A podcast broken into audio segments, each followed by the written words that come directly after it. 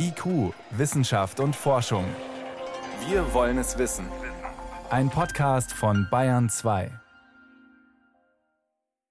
Vor mehr als zwei Jahren hat das Bundesverfassungsgericht das Gesetz, das letztlich Hilfe bei Selbstmord verbietet, für verfassungswidrig erklärt. Seitdem ist die Politik aufgefordert, eine gute neue Regelung zu finden.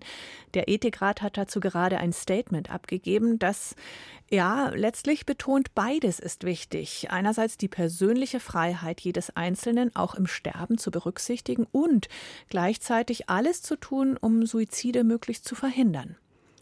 Vor der Sendung konnte ich mit Thomas Pollmecher vom Zentrum für psychische Gesundheit am Klinikum Ingolstadt sprechen. Er ist Präsident der Deutschen Gesellschaft für Psychiatrie und Psychotherapie. Und ja, die Frage ist erstmal, aus welchen Gründen wollen Menschen sterben? Wer hat so einen Wunsch? Das sind zum einen Menschen, die aufgrund einer psychischen Erkrankung sehr in Not geraten, die zum Teil auch aufgrund schwerwiegender Symptome ihr Leben, das eigentlich objektiv betrachtet ganz in Ordnung wäre, plötzlich als nicht mehr lebenswert betrachten. Das ist bei nicht wenigen Menschen, das ist eine andere Gruppe, dadurch verursacht, dass sie gerade so zum Lebensende hin, entweder weil sie sehr alt sind oder weil sie an einer schwerwiegenden Erkrankung äh, leiden, ihr Leben so, wie es noch lebbar ist, nicht mehr lebenswert finden. Und dann gibt es noch eine dritte Gruppe, die mit der Medizin eigentlich gar nichts zu tun hat, die, glaube ich, allerdings auch sehr klein ist. Das sind Menschen, die aus ganz anderen Gründen, ohne dass es jetzt da irgendeine für Dritte verständliche und einsehbare Motivation gäbe, sagen, ich will einfach so, wie es ist, nicht mehr leben. Also diese drei Gruppen würde ich zunächst mal unterscheiden wollen. Auf den ersten Blick könnte man auf die Idee kommen, eine psychische Erkrankung wie eine schwere Depression schließt einen genehmigten assistierten Suizid auf jeden Fall aus, weil man sagt, der braucht eine Therapie, der braucht vielleicht Medikamente, der braucht Behandlung, aber auf keinen Fall einen, ich sag mal, gesellschaftlich genehmigten Selbstmord. Aber dem ist nicht so oder wie sehen Sie das? Es ist richtig, die allermeisten Menschen, die sich aktuell tatsächlich das Leben nehmen, das sind ungefähr 9.000 bis 10.000 im Jahr in Deutschland und die etwa 150 bis 200.000 Menschen, dazu gibt es keine ganz exakten Zahlen, die einen Suizidversuch unternehmen, sind psychisch krank und der allergrößte Teil dieser Menschen ist in einer Situation, in der man von Freiverantwortlichkeit nicht sprechen kann. Das heißt aber nicht, dass grundsätzlich das Vorhandensein einer psychischen Erkrankung eine frei verantwortliche Entscheidung in dieser Hinsicht ausschließen würde. Denn da sind auch Menschen dabei, die jetzt gar nicht in einer akuten Krankheitsphase sind, sondern zum Beispiel schon sehr, sehr viele haben, aber eine weitere fürchten. Und dann ist es natürlich schon auch so, dass wie bei allen Behandlungsangeboten Menschen auch frei verantwortlich ablehnen können, sich behandeln zu lassen. Und da ist die schwierige Aufgabe dann zu entscheiden, ob man jemandes selbst überlassen kann, Hilfe in Anspruch zu nehmen oder ob man das nicht kann.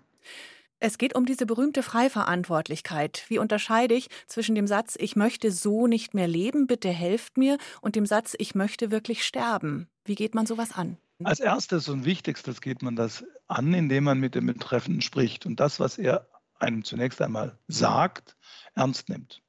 Also was man nie machen sollte, ist, wenn jemand lebensmüde Gedanken äußert oder wenn jemand sich danach nach Möglichkeiten eines assistierten Suizides erkundigt, zunächst damit zu beginnen, ihm das ausreden zu wollen. Denn dann wird man den Menschen davon abhalten, frei und offen zu sagen, was eigentlich seine Motivation ist, was dahinter steckt, was mit ihm los ist.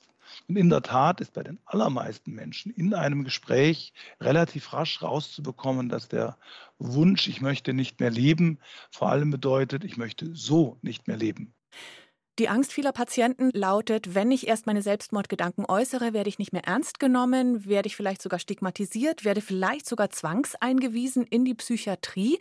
Kommt das tatsächlich vor? Wie berechtigt ist diese Angst?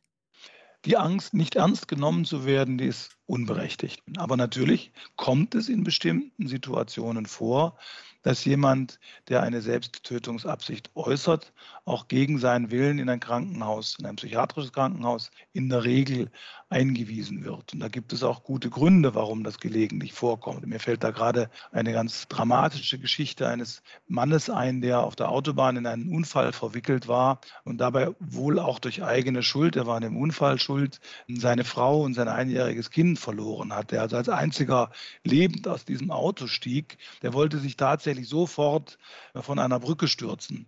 Und selbstverständlich muss unsere Gesellschaft in der Lage sein, solche Suizide zu verhindern. Es sind tatsächlich ausgesprochen seltene Situationen, in denen auf der Stelle etwas getan werden muss, um einen Suizid zu verhindern. Und nur dann wird man nicht nur das Gespräch suchen, sondern auch einmal eine Einweisung veranlassen.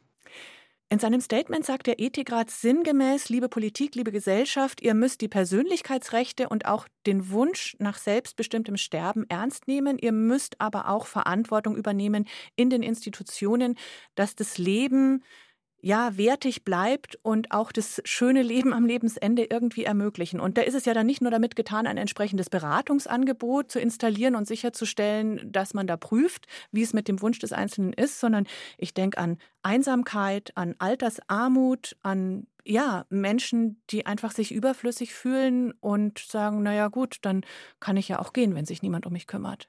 Das ist eine gesamtgesellschaftliche Aufgabe und eine aufgeklärte, eine humanistische und eine humane Gesellschaft muss alles dafür tun, dass Lebensbedingungen geschaffen werden, die Suizide unnötig machen. Das ist jetzt völlig unabhängig von psychischer Erkrankung, sondern das dreht sich darum, dass die Menschen in vernünftigen Verhältnissen leben. Und das betrifft natürlich gerade alte und kranke Menschen die eben nicht in Situationen untergebracht werden dürfen, wo das Leben aufgrund der äußeren Bedingungen, das sind ja nicht unbedingt Schmerzen und eine todbringende Erkrankung, sondern es sind oft unzulängliche äußere Bedingungen, die den Gedanken aufkommen lassen, Mensch, dann möchte ich lieber nicht mehr leben. Und dagegen muss die gesamte Gesellschaft etwas tun und nicht zulassen, dass womöglich eine Situation entsteht, in der man sagt, naja, für die älteren Leute muss man ja gar nicht mehr so arg viel tun, denn die haben doch diesen jetzt immer populär werdenderen Ausweg des assistierten Suizides. Drei Gesetzentwürfe liegen da. Dass einer davon bald umgesetzt wird, ist unwahrscheinlich bei so viel Uneinigkeit. Für wie dringend halten Sie das, dass schnell Gesetzessicherheit geschaffen wird, für Sie als Ärzte auch? Ein bisschen Zeit haben wir schon, darauf zu warten, dass aus diesen ganzen Ideen, die jetzt im Bundestag kursieren, etwas Vernünftiges wird. Ich finde es übrigens gut, dass die Entwürfe aktuell eine relativ große Spannbreite haben. Und lieber wird das erst im nächsten Jahr was und ist vernünftig, als das wird jetzt im Herbst über den schnellen Leisten gebrochen. Und wir haben nachher eine Regelung, die doch hinten und vorne nicht stimmt. Und dennoch ist auch richtig, ohne eine gesetzliche Regelung sehen wir in der Perspektive von ein, zwei Jahren dann doch ein echtes Problem auf uns zukommen. Von Wildwuchs, von Organisationen, die ganz aktiv Suizid bewerben und ähnliche Dinge. Thomas Pollmecher war das, Präsident der Deutschen Gesellschaft für Psychiatrie und Psychotherapie. Es geht um das Statement des Ethikrates zum assistierten Suizid. Vielen Dank fürs Gespräch. Sehr gerne.